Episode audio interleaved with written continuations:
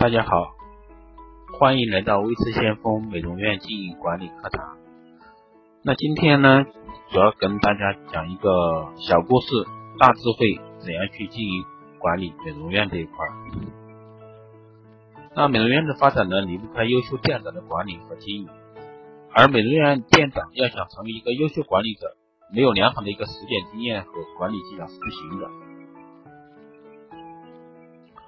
那如果说美容院团队有一些不好的管理员工，软硬不吃，那么美容院店长应该怎么办？那下面呢就给大家总结了一些看法，希望对广大美容院管理者有所帮助。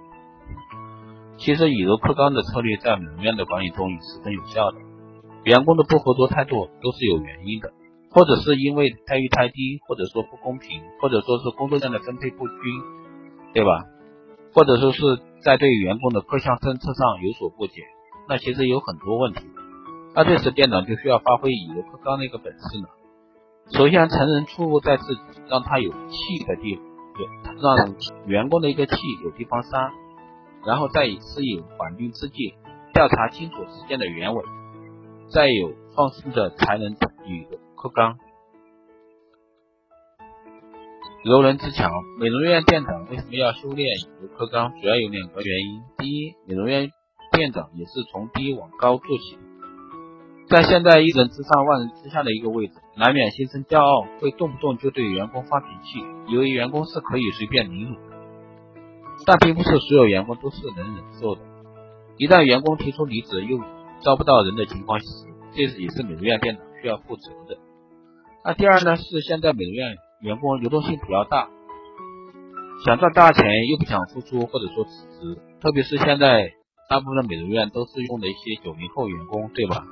那这些人呢，都是想挣大钱又不想付出，动不动就是我不干了，我拍屁股走人。我不知道广大的美容院老板有没有这方面的焦虑、担心的一些问题。美容院一直是存在人难招、人难留，我不知道大家有没有共鸣。所以说，这时候就要要求老板有哄人或者说息事宁人的一个高超技巧，需要表面柔弱、内心刚强的一个头脑智慧，才能应付得了当下的许多自视清高、自以为是又缺乏修养的一个员工。那其实真正实际管理中，那可能大部分时间是美容院店长在做一家美容院的一个具体管理工作。那对店长的要求呢，就非常之高了，那所以说以柔克刚这一块呢，就相当于是不动一兵一卒而起的这样的一个森林一样，用的是智慧，绝对不是要求老板个个都变得软绵绵的柔弱。那正确做法是识物者为俊杰，面对刚强的员工要用柔术，面对柔弱的员工要刚强。